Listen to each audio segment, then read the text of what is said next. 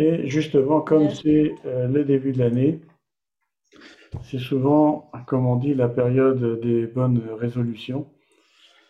Même si euh, ces dernières années sont assez perturbées avec la crise du Covid, mais c'est souvent euh, à l'occasion du passage de l'année les, les sempiternelles bonnes résolutions, faire de l'exercice, manger plus sain, se coucher plus tôt, être moins grognon, etc. etc. Hein, c'est ce que tout le monde fait d'ailleurs.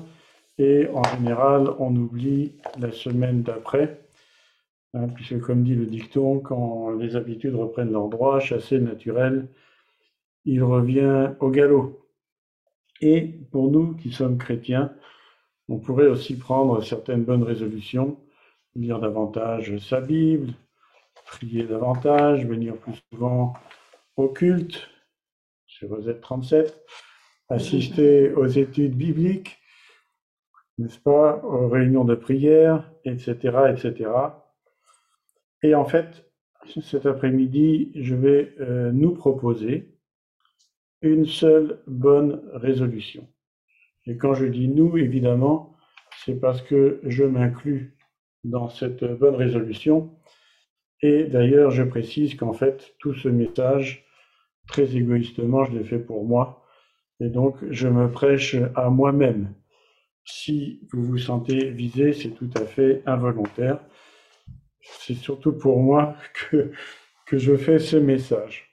Et donc, en fait, cette bonne résolution que euh, je nous propose, c'est d'être un meilleur, entre parenthèses, chrétien. Amen.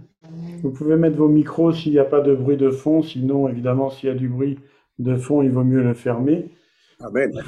Voilà. Hein, et alors, évidemment, la question maintenant qu'on va se poser, c'est, hein, puisque vous voyez venir avec mes gros sabots, euh, qu'est-ce que ça veut dire être un meilleur chrétien?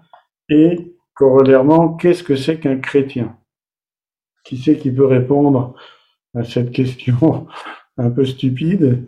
Qu'est-ce que c'est qu'un chrétien en fait?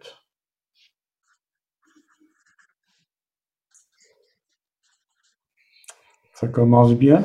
Moi, un chrétien, c'est celui qui croit effectivement euh, que le Christ est le Fils de Dieu sauveur. Mhm. Donc, euh, pour moi, c'est celui qui croit en lui. D'accord. Une autre réponse? C'est celui qui laisse vivre Jésus-Christ en lui ou en elle. Ah, ça c'est effectivement, il y a, il y a de ça. Alors, on va pas prolonger hein, les devinettes. Je vous propose d'ouvrir euh, la Bible, vos Bibles, dans Acte 11, 26. Ah, évidemment, si je pose des questions, il est interdit à Claudie et à Corinne de répondre. Ça, c'est évident, ils sont euh, hors concours. Voilà.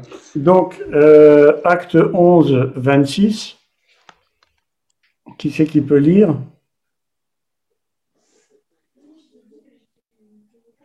Tu lis, chérie Ah, tu n'as pas tes lunettes. Bon, je vais le lire. hein. Et l'ayant trouvé, il l'amena à Antioche. Pendant toute une année, ils se réunirent aux assemblées de l'Église et ils enseignèrent beaucoup de personnes. Ce fut à Antioche que pour la première fois, les disciples furent appelés chrétiens. Amen. Et donc, la définition biblique d'un chrétien, c'est un disciple de Jésus-Christ. Amen. Là, je pense que c'est très clair. Un chrétien, c'est un disciple de Jésus-Christ. Et donc, notre bonne résolution d'être un meilleur chrétien, c'est évidemment d'être un meilleur disciple de Jésus-Christ. Et alors, évidemment, on va demander tout de suite au Seigneur Jésus, qu'est-ce qu'il dit à ce sujet-là? Hein? Et bien entendu, il y a beaucoup de passages dans les évangiles qui parlent des disciples. Et donc, je propose qu'on lise dans Marc 8, à partir du verset 34 jusqu'au verset 38. Et là, je vais demander à ma douce et tendre de le lire avec sa jolie voix. Puis, ayant appelé la foule avec ses disciples, il leur dit, Si quelqu'un veut venir après moi, qu'il renonce à lui-même, qu'il se charge de sa croix et qu'il me suive. Car celui qui voudra sauver sa vie la perdra. Mais celui qui perdra sa vie à cause de moi et de la bonne nouvelle la sauvera. Et que sert-il à un homme de gagner tout le monde s'il perd son âme? Que donnerait un homme en échange de son âme? Car quiconque aura honte de moi et de mes paroles au milieu de cette génération adultère et pécheresse, le Fils de l'homme aura aussi honte de lui quand il viendra dans la gloire de son Père avec les saints anges. Amen. Et comme vous le voyez ici, eh bien, euh, ce passage, je vais dire, si on est euh, un disciple, entre guillemets, peu averti, bah, en fait, c'est pas vraiment euh, très, très encourageant. Et on va essayer de replacer évidemment ce passage dans, ce, dans son contexte, essayer de comprendre pourquoi Jésus dit de telles choses.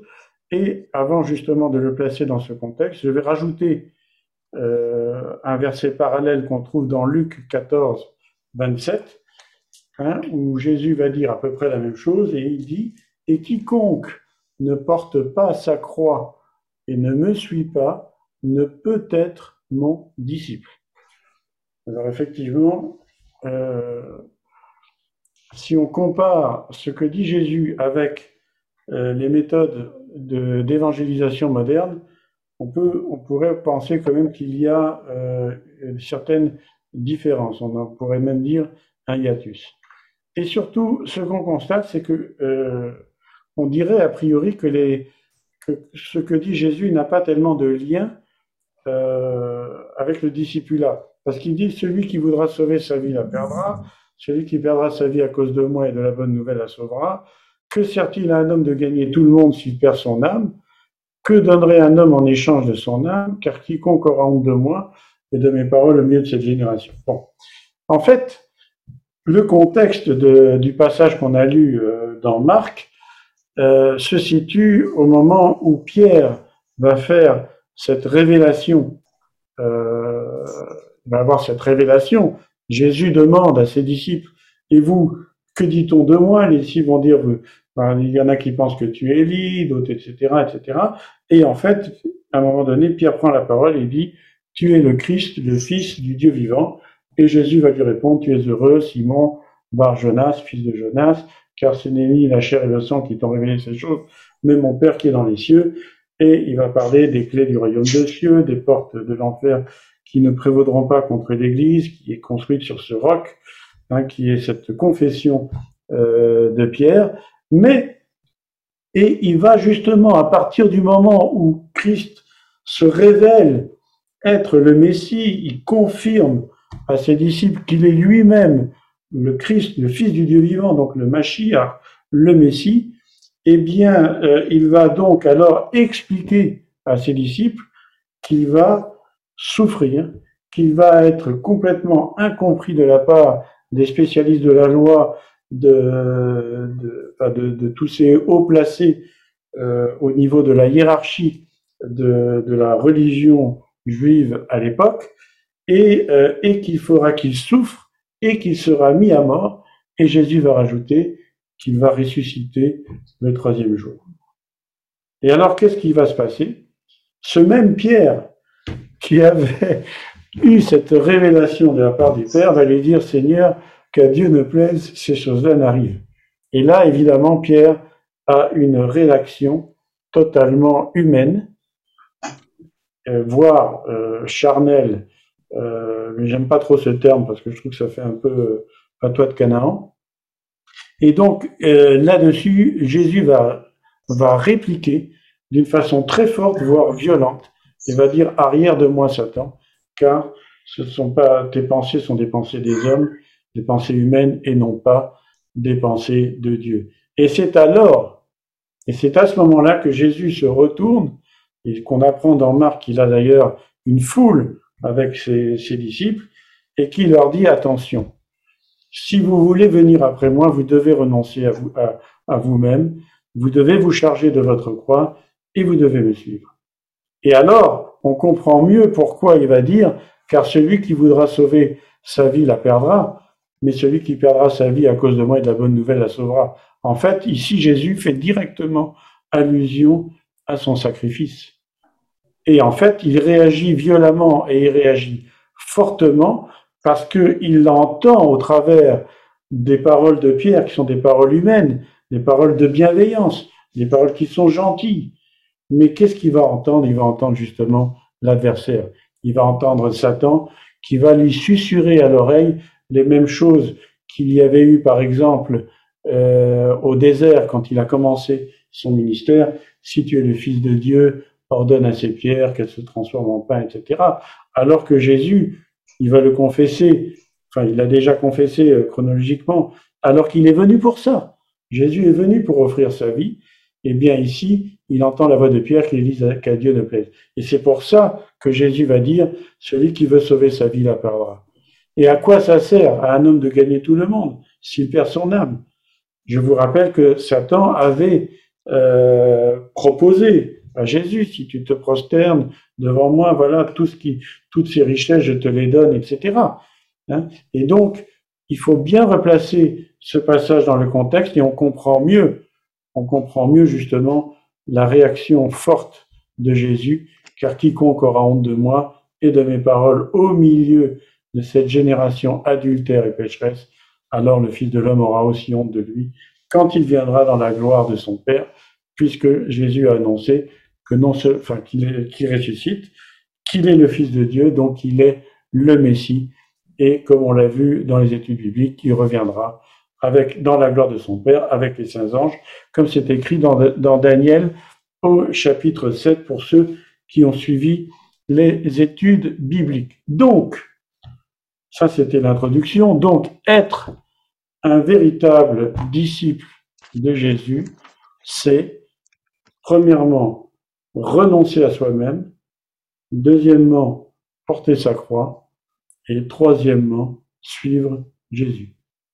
Voilà ce qu'est un disciple, voilà ce qu'est un chrétien. Je n'ai pas trouvé d'autre définition dans la Bible que ça. Alors, tous les ans, euh, je repense à, ces voeux, être un meilleur chrétien, ben, c'est mieux renoncer à moi-même, mieux porter ma croix et mieux suivre Jésus. Et d'ailleurs, si vous vous rappelez le message hein, de, où on parlait de la porte étroite et du chemin étroit, puisqu'on va encore en parler aujourd'hui, eh bien en fait, la décision de renoncer à soi-même correspond à ce passage de la porte étroite. Cette porte qui fait gémir, comme on l'avait vu il y a euh, de cela euh, deux mois. Hein. Mais il ne suffit pas de passer par la porte. Le passage par la porte, ce n'est qu'un commencement, ce n'est qu'un début. Et gloire à Dieu, grâce à Dieu, le Seigneur a permis qu'on discerne cette porte euh, étroite. Puisque Jésus lui-même dit dans, Matthieu 7, il va dire, beaucoup prennent, ce chemin large et peu trouvent la porte étroite. Mais grâce à Dieu, nous avons trouvé la porte étroite et nous sommes passés. Mais, évidemment, ça ne suffit pas. Concrètement, aujourd'hui, qu'est-ce que ça veut dire? Et finalement, qu'est-ce qu'il y a derrière cette petite porte étroite? Eh bien, c'est ce qu'on va étudier maintenant. D'abord, c'est ce que euh, Jésus dit à ses disciples. Si vous voulez vraiment mes, disciples, ben, il faut renoncer à soi-même. Mais qu'est-ce que ça veut dire, renoncer à soi-même? Alors, pour essayer de préciser tout ça, on va essayer d'abord de dire ce que ça n'est pas. C'est parfois plus facile euh, de dire ce que ça n'est pas que ce que c'est. Renoncer à soi-même, ce n'est pas se forcer à suivre des règles et des lois. Et la parole de Dieu, elle est absolument formelle là-dessus. Elle dit même dans euh, l'apôtre Paul, par exemple, dit dans Romains 7, c'est impossible. Ça ne fonctionne pas. C'est impossible. Renoncer à soi-même, ce n'est pas faire le religieux du dimanche, hein, faire comme ces pharisiens hypocrites, hein, avec un faux, un faux renoncement, une religion hypocrite que Jésus va qualifier de sépulcre blanchi dans par exemple Matthieu 23, 27. C'est encore moins être animé de ce zèle amer, charnel, diabolique dont Jacques, le frère de Jésus, va parler au chapitre 3 et au verset 14. Ce n'est pas avoir une espèce de piété superficielle, une piété apparente, hein, qui, n'est qu'une apparence, mais qui renie ce qui en fait justement la force, comme dira Paul dans 2 Timothée 3.5. Hein, souvent, ce sont ces gens-là, ce sont des religieux qui vont mettre en application des commandements comme le dit Paul dans Colossiens, ont à la vérité une apparence de sagesse, en ce qu'ils indiquent un culte volontaire de l'humilité et le mépris du corps, mais ils sont sans aucun mérite et ils contribuent à la satisfaction de la chair. C'est donc, ce n'est pas une vie d'ascétisme forcé hein, pour, euh, pour faire un peu euh, figure, pour se flatter soi-même. C'est encore moins penser qu'avec avec nos œuvres et nos efforts, nous allons gagner les faveurs de Dieu. Mm-hmm. Certainement pas. En tout cas, nous, on le sait bien. Euh, encore moins entamer une relation comptable avec Dieu. Hein, ça nous est, je pense, en tout cas moi, je vous le dis que je prêchais pour moi, hein, ça nous est tous arrivé, on sait qu'on a péché, alors on essaye de se rattraper par une forme de sacrifice. Mm-hmm. Mais, mes frères et sœurs, en agissant ainsi, par des œuvres, qu'est-ce qu'on fait en fait? On annule le sacrifice de Christ. On annule, on ne vit plus par la foi. Et on annule carrément le sacrifice de Christ. Si on a péché, la seule chose qu'on a à faire, c'est de demander pardon et de croire que le sang de Jésus nous purifie de tout péché. En un mot, en un mot, renoncer à soi-même, ce n'est pas le légalisme qui est d'ailleurs prêché dans certaines églises, même des églises évangéliques. Amen. Et c'est ça qui est important aucun rapport avec la religiosité, avec le légalisme, et donc rien à voir avec un salut par les œuvres. Alors, qu'est-ce que ça veut dire renoncer à soi-même? Eh bien, en fait, on retrouve la définition directement par son contraire. Renoncer à soi-même, c'est le contraire par définition de l'égoïsme. Or, l'égoïsme est une caractéristique qui est une caractéristique charnelle, j'aime pas trop ce terme, et qui est une caractéristique animale. Nous trouvons normal que les animaux ne pensent qu'à eux-mêmes. Et c'est, on voit quand il y a des, mouvements de panique, les animaux, chacun se bouscule. Voilà. D'ailleurs chez les hommes aussi. Mais euh, ça, c'est encore une autre histoire. Justement. Et qu'est-ce qui différencie l'homme de l'animal? Eh bien, c'est généralement on le voit d'ailleurs chez certains animaux, mais généralement, c'est la capacité de se sacrifier pour l'autre, au point parfois de donner sa vie, à l'exemple justement de notre Maître, de Jésus-Christ. Il n'y a pas de plus grand amour que de donner sa vie pour ses amis. Réaliser, hein, donc renoncer à soi-même, c'est réaliser que l'amour propre, ce qu'on appelle l'amour propre, n'est pas si propre aux yeux de Dieu. Pourquoi? Parce que justement, Dieu résiste aux orgueilleux et il fait grâce aux âmes, comme dit l'apôtre Jacques. Renoncer à soi-même, c'est éviter d'interpréter la parole de Dieu d'une manière qui nous plaît et qui nous convient. Dieu est amour, bien sûr, mais il ne faut pas que ce devienne un prétexte à une certaine forme de laxisme. Hein, et plutôt, si on a un problème avec un péché, avec une dépendance, eh bien, crier au secours, demander l'aide de Dieu, mais ne pas s'en accommoder. Et je sais que c'est pas facile. Je sais que c'est pas facile. Et je pense que nous avons tous notre écharde dans la chair et nous demandons à Dieu, nous supplions à Dieu, parfois avec des larmes, avec des supplications, et Dieu nous dit, ma grâce te suffit ma grâce te suffit. Amen. Jésus dit que celui qui se livre au péché en devient esclave. Alors, on invente des excuses, des fausses théologies, comme d'ailleurs le, dira l'apôtre Jean dans le livre de l'Apocalypse à propos des Nicolaïtes. Hein. Mais aujourd'hui, il y a beaucoup de Nicolaïtes dans les églises. Il y a même des églises inclusives. On a même hier entendu avec euh, mon épouse un pasteur brésilien qui avait, qui faisait des, parce qu'on comprend le portugais, des, euh, des messages assez intéressants. Et hier, on découvre que ce même pasteur, eh bien, il défend, euh, voilà, bah, il défend ce qu'on a, on n'a plus le droit de nommer aujourd'hui. Euh, voilà, avec des, des, des, trucs LGBT, euh, des trans, etc. Et donc, on était complètement ébahis d'entendre ça, sous prétexte de l'amour. Mais ça, c'est vraiment déformé. C'est vraiment déformé la parole de Dieu. Et c'est donc ne pas renoncer à soi-même. C'est bien ne pas renoncer à soi-même. Renoncer à soi-même, comme dit l'apôtre Pierre aussi, c'est abandonner sa vaine manière de vivre dans 1 Pierre 1,18, qui est basée sur une forme d'égocentrisme, voire euh, d'égoïsme. C'est pour ça qu'on peut aimer ce qu'on croit être Dieu par égoïsme, par intérêt.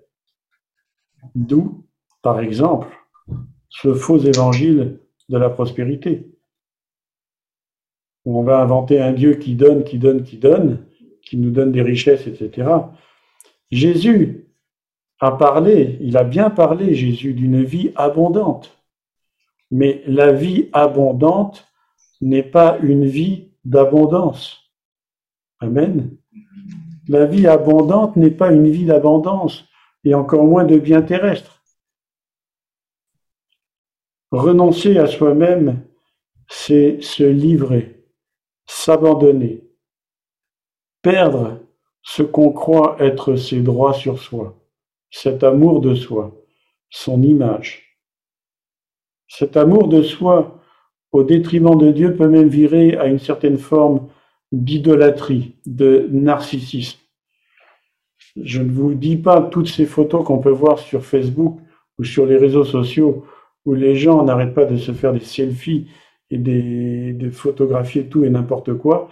Alors je dis pas que c'est pas bon, c'est pas chacun fait ce qu'il veut. Il y a justement surtout pas rentrer dans une forme de légalisme, mais s'interroger et se poser la question quelles sont nos réactions quand on étale ces photos et qu'on va scruter le nombre de likes, le nombre de cœurs ou de je ne sais trop quelle bêtise. Et franchement, franchement, si Jésus était parmi nous aujourd'hui, est-ce que vous pensez sincèrement que Jésus serait en train de regarder son Facebook pour voir combien il a de followers et combien il a de likes, alors que justement, il se retournait euh, dans sa foule, euh, derrière la, il s'est retourné pour s'adresser à la foule qui le suivait. Il disait attention, vous me suivez parce que je vous ai multiplié les pains et les poissons et j'ai fait des guérisons, etc. Mais c'est pas ça être mon disciple. Être mon disciple, c'est renoncer à soi-même, porter sa croix et me suivre. C'est donc arrêter de croire que Dieu n'est qu'un distributeur de bénédictions. Et justement, comme, je viens de le dire, c'est pour ça que Jésus se retourne et il dit attention. Et même, il dira d'ailleurs dans, Luc, euh, il dira, vous voulez me suivre, mais avant de me suivre, réfléchissez bien. Si vous voulez construire une tour, calculez la dépense. Ou si vous voulez engager une guerre, vérifiez euh, votre armée, etc. Hein, on ne peut pas dire tout, évidemment. Donc, il met bien en garde ses disciples. Mais il y a encore plus pernicieux que ça. Renoncer à soi-même, c'est justement arrêter de penser à soi-même. Arrêter de s'apitoyer, arrêter de s'apitoyer sur soi-même et arrêter finalement de faire de soi-même une, idole. Et c'est important de, bien se rappeler ça et je vais donc, le répéter. Arrêter de s'apitoyer sur soi-même. Arrêter de de penser à soi-même. Pourquoi? Parce que justement, et ça, croyez-moi, je, parle par expérience et je pense que je ne suis pas le seul, c'est le diable qui nous pousse à faire ainsi. C'est Satan qui nous pousse à faire ainsi. Hein? Dès le départ, il va commencer avec Adam et Ève. Les pauvres petits, est-ce que Dieu a vraiment dit de ne pas manger? Mais ah, il est méchant, Dieu. Vous pouvez prendre, vous ne mourrez pas, prenez de ce fruit. Il a peur, Dieu a peur que vous soyez comme lui, etc. Hein, Dieu est vraiment trop dur, etc. Et justement, c'est cette forme de, pseudo-bienveillance qui est toute humaine, mais derrière, c'est la voix de l'ennemi. Et c'est ce que Jésus avait justement discerné dans les paroles de Pierre. Pierre en était totalement inconscient. Et quand il a dit à Jésus qu'à Dieu ne plaise ces choses tarifs, euh, il était tout à fait sincère. Mais la sincérité, ça ne suffit pas. Ce qui est important, comme le dit Jésus, c'est de renoncer à soi-même. Ce qu'il faut bien comprendre, c'est que Satan, en exacerbant notre égoïsme, Satan cherche à détruire l'image de Dieu qui est en nous pour nous ramener au stade animal, car ainsi il pourra dominer sur nous. Je répète, je répète parce que c'est important. Satan, en exacerbant notre égoïsme, va chercher à détruire l'image de Dieu que Dieu a mise en nous pour nous ramener au stade animal, parce qu'ainsi il va pouvoir dominer sur nous. Et c'est pour ça, c'est pour ça que Jésus va dire à ses disciples dans Jean 8, celui qui se livre au péché devient esclave du péché. Alors que justement il va dire, si vous demeurez dans ma parole, vous connaîtrez la vérité, et la vérité vous rendra libre, vous serez véritablement mes disciples, et la vérité vous rendra libre. Et c'est donc tout le sens des tentations que Jésus a eu à faire face, par exemple, dans le désert. Et on imagine facilement qu'il en a eu plein d'autres durant tout son ministère sur la terre. Et plus tard, la dernière tentation, en tout cas une des plus fortes, qui était celle de Gethsemane, et où justement Jésus a renoncé à lui-même complètement. Et ça explique donc cette réaction Jésus a eue euh, envers Pierre et pourquoi il dit, si vous voulez être mon disciple, vous devez renoncer à vous-même. Amen. Et donc, en lisant la parole, en écoutant la parole, on va réaliser et intégrer justement complètement que tout notre être est entièrement corrompu, comme le dira Paul dans Romains 3 au chapitre, euh, Romains chapitre 3, verset 10. Comme dira Ésaïe en 64, 6, notre propre justice est un vêtement souillé. Et donc, renoncer à soi-même, ça veut dire perdre toutes ces illusions sur qui nous sommes. Pierre, qui était celui à qui Jésus a confié les clés du royaume des cieux, il réalise à un moment donné qu'il aura renié son Seigneur et il va pleurer. Paul, qui était un religieux très actif, très dynamique, très énergique, il va réaliser qu'il s'est trompé et que Jésus est véritablement le Mashiach, le Seigneur. Renoncer à soi-même, c'est réaliser que nous sommes totalement incapables de suivre Jésus sans son aide. Totalement incapable. Renoncer à soi-même commence souvent par un brisement, un brisement complet, où nous allons perdre toutes nos illusions sur nous-mêmes, nous allons nous apercevoir que on était complètement à côté de la plaque, même après être passé par la porte étroite. Parce que la porte étroite, c'est le désir de retourner vers Dieu.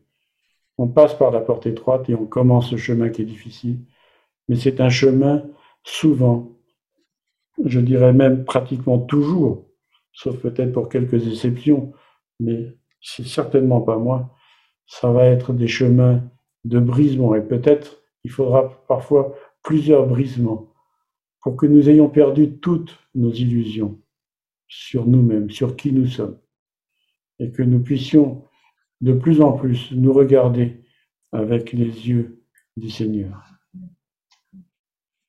Renoncer à soi-même, mes chers frères et sœurs, c'est un processus, c'est progressif. Et ça va durer tout le temps et tout au long de notre cheminement. Ce n'est pas quelque chose de ponctuel. C'est pas parce que nous sommes passés par la porte étroite que nous avons renoncé à nous-mêmes. C'est le fait de passer par la porte étroite qui va nous permettre d'être en mesure de renoncer à nous-mêmes. Et c'est là que le processus va commencer. Jean le Baptiste va dire, il faut qu'il croisse et que je diminue. Mhm. Renoncer à soi-même, c'est finalement, en bout du compte, réaliser qu'on ne s'appartient pas à nous-mêmes, comme dit Paul dans 1 Corinthiens 6, mais que nous avons été créés par lui et pour lui, et que nous avons été rachetés au prix de sa vie. Alléluia. Renoncer à nous-mêmes, c'est donc reconnaître sa souveraineté pour nous soumettre à sa volonté par amour. Amen. Jésus-Christ est le Seigneur. Et c'est le renoncement à nous-mêmes est l'expression de notre amour en retour du sien. Et d'ailleurs, pour être plus précis, il faut bien comprendre que Dieu lui-même, Dieu le Père, a le premier renoncé lui-même à une partie de sa souveraineté en nous créant libres. Amen. Il a renoncé lui-même à une partie de sa souveraineté en nous créant libres. Et il l'a fait par amour pour nous. En prenant tous les risques afin d'entretenir une relation d'amour avec nous. Adam avait péché, justement, en utilisant à tort cette liberté et en désobéissant. Et Jésus, qui est le nouvel Adam, qui est le dernier Adam, nous invite à dire en toutes circonstances, puisqu'il nous invite à le suivre, à dire Père, non pas ma volonté, mais ta volonté. Amen. Mhm. Jésus lui-même, Fils de Dieu, a renoncé à lui-même. Philippiens 2, 5, 8.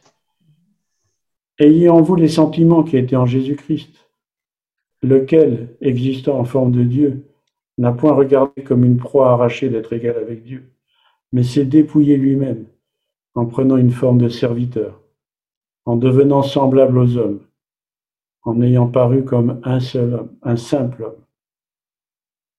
Écoutez bien maintenant.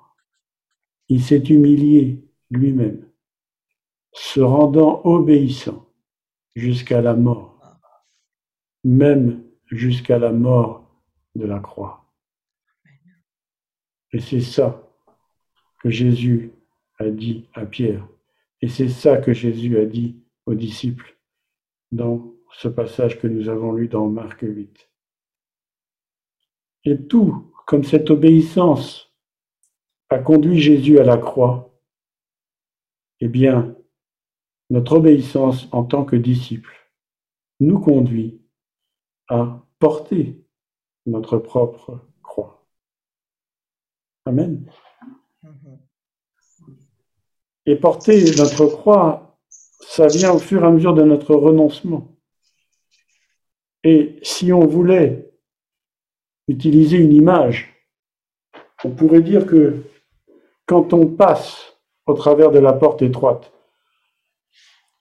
peut-être la, première chose qu'on pourrait voir, qu'on pourrait discerner, ça n'a pas été mon cas, et je pense que ce n'est peut-être pas le cas, mais c'est une image. Peut-être la première chose qu'on pourrait voir, ce serait justement la poutre, la, la croix que nous devons porter. Et porter sa croix correspond justement à ce chemin difficile. On entend souvent dire de la part de certaines personnes qui, affrontent des épreuves, des, difficultés dans la vie, ah, c'est la croix que je dois porter. Mais en fait, comme nous le savons, cette interprétation n'est pas, n'est pas correcte. Porter sa croix, c'est accepter d'être humilié. À l'image de Christ, c'est de suivre le Maître. C'est subir les conséquences de notre renoncement, accepter de subir l'opprobre de la bonne nouvelle. Et d'ailleurs, Jésus, dans l'Évangile selon Luc, nous invite dans Luc 9, 23 à porter sa croix tous les jours. Et Paul dira, je n'ai pas honte de l'Évangile, c'est une puissance de Dieu pour le salut de quiconque. Combien de fois on pourrait être tenté de cacher sa foi pour obtenir un travail par peur qu'on se moque de nous, ou pire, de renier ses convictions en faisant des compromis pour obtenir un travail. Eh bien, la personne qui refusera de renier ses convictions qui refusera de faire des compromis, eh bien, d'une certaine façon, elle porte sa croix en tant que fidèle disciple du Seigneur. Et ça, comme on dit, ça lui sera porté en crédit. Hein, c'est quelque chose, euh, c'est un petit bijou, une petite pointe qui sera sur sa couronne. Et nous en connaissons, les personnes qui ont refusé un joli poste euh, de travail pour ne pas renier, et qui porte sa croix. Et Jésus dit, heureux serez-vous lorsqu'on vous outragera, qu'on vous persécutera, qu'on vous dira faussement de vous toutes sortes de mal à cause de moi. Réjouissez-vous et soyez dans l'allégresse, parce que votre récompense sera grande dans les cieux, car c'est ainsi qu'on a persécuté les prophètes qui ont été avant vous. Et c'est pour ça, je termine sur le, passage qu'on avait lu dans Marc 8. C'est pour ça que Jésus dit dans Marc 8 au verset 38, pour terminer la lecture notre passage, car quiconque aura honte de moi et de mes paroles au milieu de cette génération adultère et pécheresse, le Fils de l'homme aura aussi honte de lui quand il viendra dans la gloire de son Père avec les saints anges. Et donc le troisième point, c'est suivre Jésus. Mais suivre Jésus pour aller où? Eh bien, si nous portons notre croix, c'est à l'instar de Jésus pour y être crucifié. Je sais que ce n'est pas très rigolo aujourd'hui, mais vous allez voir que ça va s'arranger quand même à la fin. À la lumière de ce qui précède, il faut bien comprendre qu'on ne peut pas porter sa croix si on n'a pas renoncé à nous-mêmes. Mais ce renoncement à soi-même conduit à la mort à soi-même par cette croix qu'on porte. L'apôtre Paul dit dans Galates 5, Je dis donc, marchez selon l'esprit, et vous n'accomplirez pas les désirs de la chair. Car la chair a des désirs contraires à ceux de l'esprit, et l'esprit en a de contraires à ceux de la chair. Je vais passer tous les détails, il y a la description après, à partir du verset 22, du fruit de l'esprit. Mais le fruit de l'esprit, c'est l'amour, la joie, la paix, la patience, la bonté, la bénignité, la fidélité, la douceur, la tempérance. La loi n'est pas contre ces choses. Et il ajoute, ceux qui, sont à Jésus-Christ ont crucifié la chair avec ses passions et ses désirs. Quand on renonce à soi-même et qu'on porte sa croix, eh bien, on va finir par crucifier la chair avec ses passions et ses désirs. Ça prend du temps, c'est pas facile. Mais par la foi, on le fait. Et croyez-moi, ça fonctionne bien. Et l'apôtre Paul, au chapitre 2 du même livre, dans Galate, dit J'ai été crucifié avec Christ, et si je vis, ce n'est plus moi qui vis, c'est Christ qui vit en moi. Et si je vis maintenant dans la chair, je vis dans la foi au Fils de Dieu qui m'a aimé et qui s'est livré lui-même pour moi. Si Paul n'avait pas renoncé à lui-même entièrement, eh bien, à ce moment-là, Christ ne pourrait pas vivre en lui.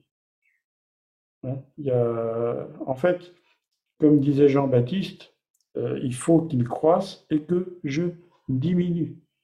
Et on comprend mieux alors le sens de ce que disait Jésus, toujours dans ce passage dans Marc 8, car celui qui voudra sauver sa vie la perdra, mais celui qui perdra sa vie à cause de moi et de la bonne nouvelle la sauvera. Amen. Et alors maintenant, comment faire? Donc tout ça, c'est bien gentil, mais en fait, il y a une mauvaise nouvelle et une bonne nouvelle. Et donc, évidemment, je vais commencer par la mauvaise nouvelle et on finira par la bonne nouvelle. La mauvaise nouvelle, c'est que tout ça, tout ce qu'on vient de dire, est absolument impossible. C'est complètement impossible. N'essayez même pas. Ça ne fonctionne pas, ça ne marche pas, ça, ne va pas. Pourquoi? Tout simplement parce que Jésus a dit, sans moi, vous ne pouvez rien faire.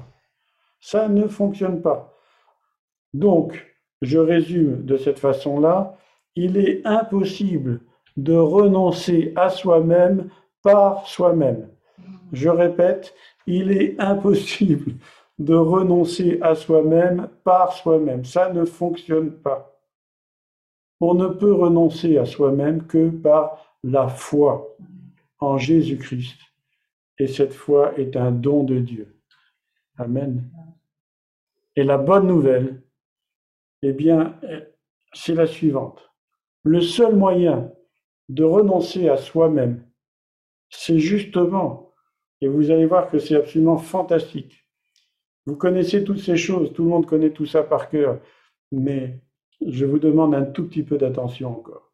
Le seul moyen de renoncer à soi-même, c'est aimer Dieu de tout son cœur, de toutes ses forces, de toute son âme, de toute sa pensée, et aimer son prochain comme soi-même. Amen. C'est le seul moyen, il n'y en a pas d'autre. Et, Jésus le dit d'ailleurs, c'est la loi et les prophètes. Et, mais même ça, c'est impossible. Même ça, c'est strictement impossible. On ne peut pas aimer Dieu de tout son cœur, de toutes ses forces et de, toute son âme et aimer son prochain comme soi-même. Ça ne marche pas.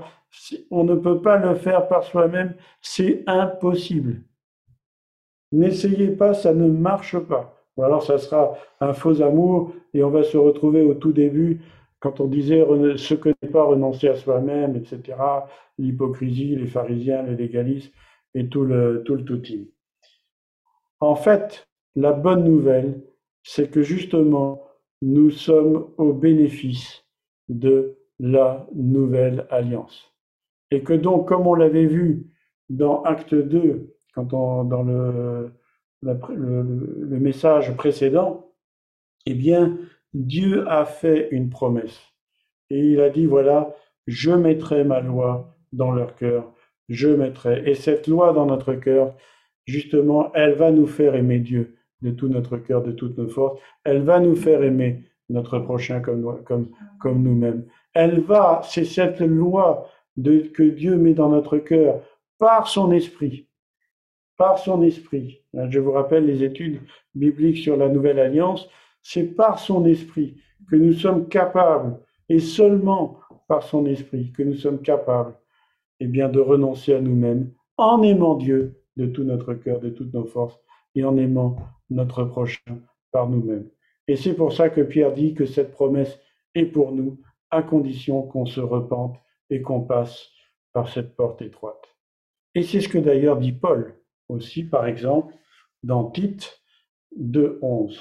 Car la grâce de Dieu, source de salut pour tous les hommes, a été manifestée. Et cette grâce, verset 12, elle nous enseigne à renoncer à l'impiété et aux convoitises mondaines et à vivre dans le siècle présent selon la sagesse, la justice et la piété, en attendant la bienheureuse espérance et la, manifestation de la gloire du grand Dieu et de notre Sauveur, Jésus-Christ, euh, qui s'est donné lui-même pour nous afin de nous racheter de toute iniquité et, écoutez bien, de se faire un peuple qui lui appartienne, purifié par lui et zélé pour les bonnes œuvres. Mais ça ne peut se faire que par la puissance du Saint-Esprit. Être baptisé dans le Saint-Esprit, être rempli du Saint-Esprit, c'est ça. Mon frère, ma sœur, c'est renoncer à soi-même, c'est aimer Dieu, c'est être rempli de lui et c'est un travail euh, de longue haleine. Hein. C'est un travail, euh, ça ne se fait pas, ce n'est pas comme ça. Conclusion. Le parcours de ce chemin étroit s'appelle la sanctification. En effet, nous avons décidé de nous mettre à part en, empruntant, en passant par cette porte étroite et en empruntant ce chemin.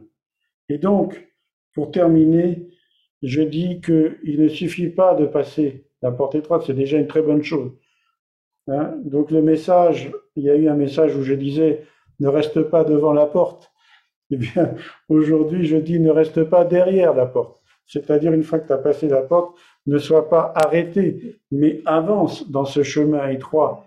Avance dans ce chemin étroit, tu vas découvrir la croix, ben, il faudra la porter quand même, renoncer à toi-même, et, euh, et tu vas voir, les choses vont être absolument fantastiques.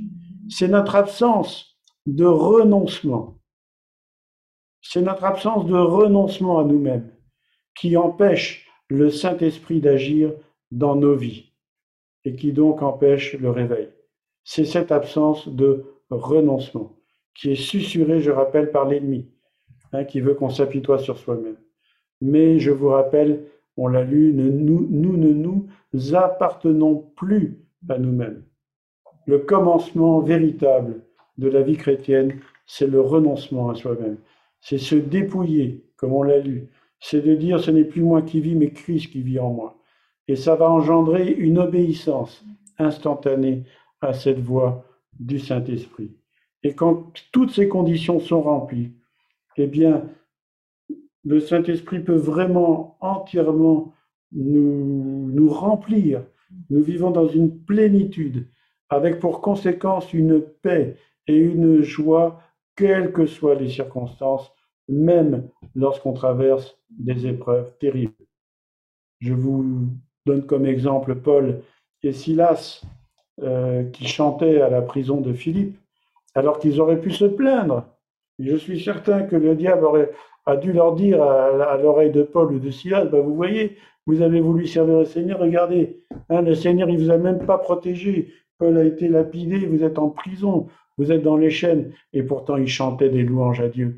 Ils étaient remplis du Saint-Esprit. Ils glorifiaient le Seigneur comme c'est pas possible, à tel point qu'il y a eu un tremblement de terre et que les chaînes ont volé, que, les prisonniers ont, tous été, tous été libérés et pourtant aucun ne s'est échappé. C'est ça, être rempli du Saint-Esprit. C'est ça, être, euh, c'est ça, renoncer à soi-même pour suivre. C'est ça, être un véritable disciple. Le chemin étroit est difficile.